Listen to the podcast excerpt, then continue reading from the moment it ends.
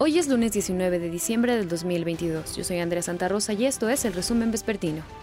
A seis meses del asesinato de dos sacerdotes en Chihuahua, los jesuitas que trabajaban en Sierra Tarahumara hicieron un llamado a los tres niveles de gobierno para revisar las estrategias de seguridad. Señalan que los asesinatos, extorsiones, tala clandestina y desapariciones forzadas continúan. Piden que se evalúe la situación de seguridad en Cerocahui y todo el municipio de Urique. Quieren un plan de restablecimiento de las condiciones de paz a largo plazo que implique garantizar el buen ejercicio de la función pública y la coordinación interinstitucional.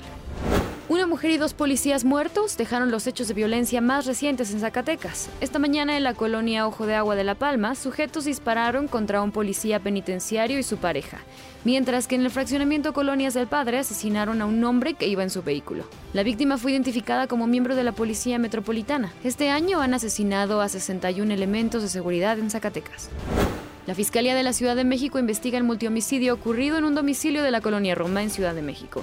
Las víctimas fueron identificadas como el actor Andrés Tirado Díaz de León, su hermano y el tercero un familiar de la tercera edad. Estaban desaparecidos desde el 16 de diciembre. El secretario de Seguridad Ciudadana Omar García Harfush informó que hay tres personas detenidas. Se trata de Blanca Hilda, su hija Sally Meshaela y el yerno Azuer Lara, quienes habitaban en el primer piso de la misma vivienda y al parecer tenían un litigio por la propiedad. Aparentemente permitieron el ingreso de personas armadas al domicilio y mantuvieron privadas de la libertad a las víctimas.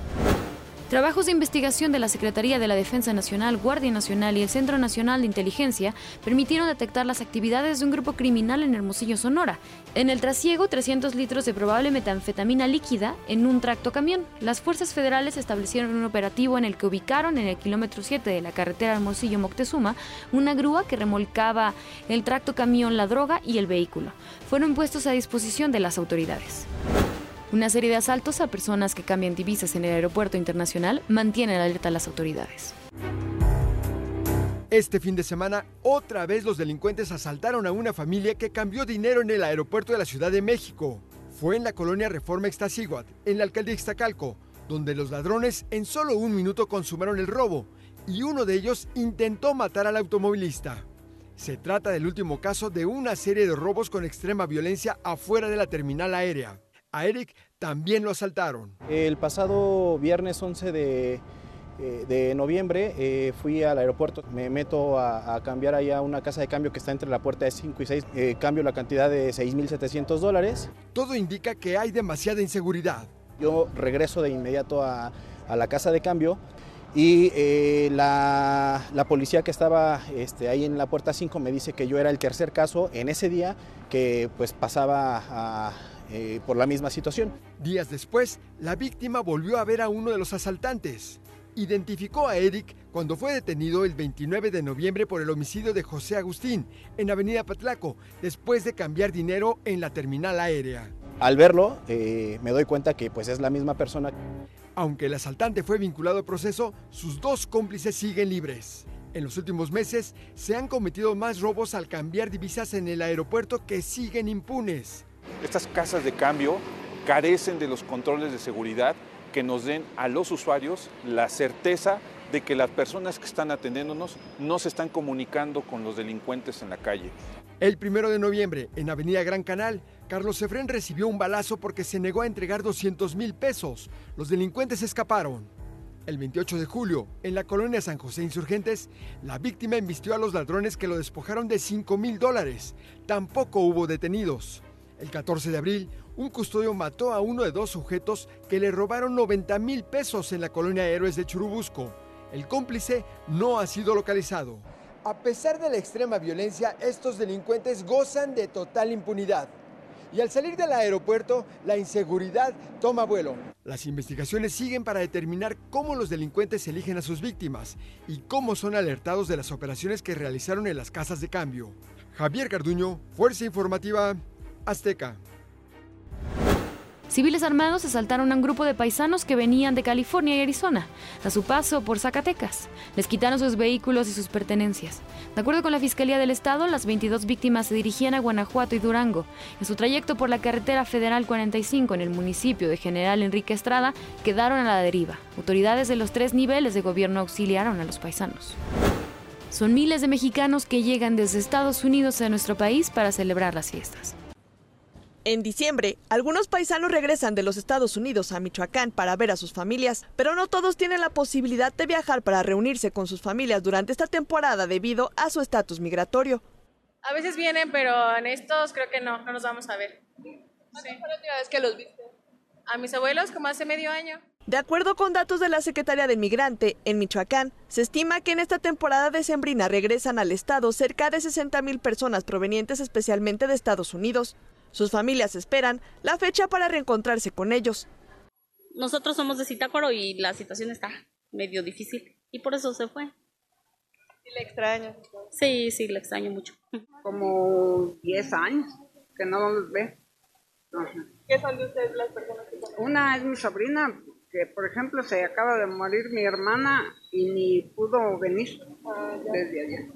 Los otros son mis cuñados. Es que luego el problema, señorita, es para regresar, como no tienen el pasaporte. Cabe mencionar que el último reporte sobre movimientos migratorios del Instituto Nacional de Geografía, Estadística e Informática, INEGI, indica que Michoacán ocupa el segundo lugar en personas que se van a los Estados Unidos. Erandi Torres, Fuerza Informativa Azteca. A pocos días de la Nochebuena, las amas de casa señalan un aumento en los productos. ¿Cómo ve los precios? Este, pues sí han subido un poco, pero pues tenemos que comprar. Ahorita compré el jitomate, ayer me lo dieron a 20, ahorita lo compré a 23. Empezaron las posadas y cada vez se sienten más cerca las cenas de Navidad y de Año Nuevo. Sí, sobre todo en los bolsillos. Guayaba es fruta de temporada y de todo el año. ¿Han subido los precios? ¿Se han mantenido como están? Este, sí han subido un poco. Ahorita pregunté por una pierna de cerdo de 5 kilos, la están dando en 480 pesos. Y la otra semana la pregunté, estaba en 320, ya le subieron casi 20, 120 pesos. Y aunque la carne de res ha disminuido 2.68 pesos por kilo y el pollo entero 20 centavos, en comparación con la semana pasada, comerciantes y consumidores esperan un incremento en los próximos días. Yo creo que la semana que subirá más el, los costos sería lo más cercano al 24 yo calculo a partir del 20 y lo más cercano a partir del, del 30, 30, 31 de diciembre. En el presupuesto familiar he visto que la carne de cerdo, el pollo, ahorita está estable, no sé la semana que viene, porque luego el, el pollo lo suben cinco días antes de la, de la Navidad y sube muchísimo. También realizamos un recorrido por mercados especializados en la venta de pescados y productos del mar, donde nos aseguran que los precios por ahora se mantienen, pero podrían incrementar en algunos productos un 20% en promedio próximamente. La semana más fuerte para nosotros los comerciantes aquí en el mercado, pues es la temporada de Navidad, ¿no? Desde el 20 hasta el 31 de diciembre. A mayor demanda, mayor costo. Lo primero que debes hacer es saber qué es lo que quieres y ver tu presupuesto. Si uno quiere cuidar la economía, pues tiene que sondear los precios de, de, las diferentes tiendas porque no hay de otra.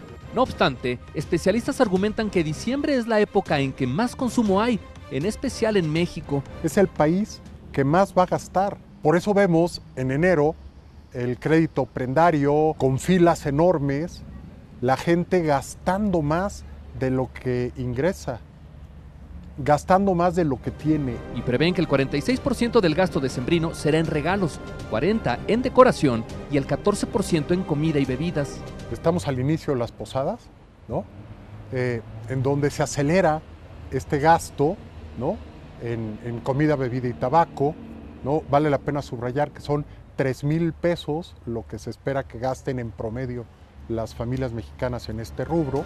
Ante todo este panorama, existen opciones para los distintos presupuestos y adelantar las compras, opinan consumidores, es una manera eficaz para estirar el dinero. Hay que comprar con anticipación las cosas. Ahorita yo les sugiero que todos los que tienen ahorita que se adelanten a sus compras, porque a la mera hora va a estar bueno. Pero sobre todo, lo que recomiendan los expertos es reflexionar en qué vamos a gastar. Enrique Pardo Genis, Fuerza Informativa Azteca.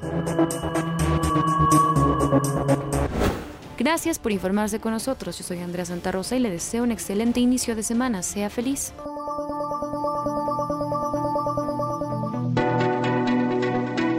Este podcast es presentado por VAS, la super app que te ofrece muchas y nuevas formas de pagar todo lo que quieras con tu celular. Olvídate de las filas y dedícate a lo que más te gusta ver tele en vivo, películas, escuchar música, podcast y estar siempre enterado de las noticias más importantes. Todo en un mismo lugar. VAS, la super app, con todo.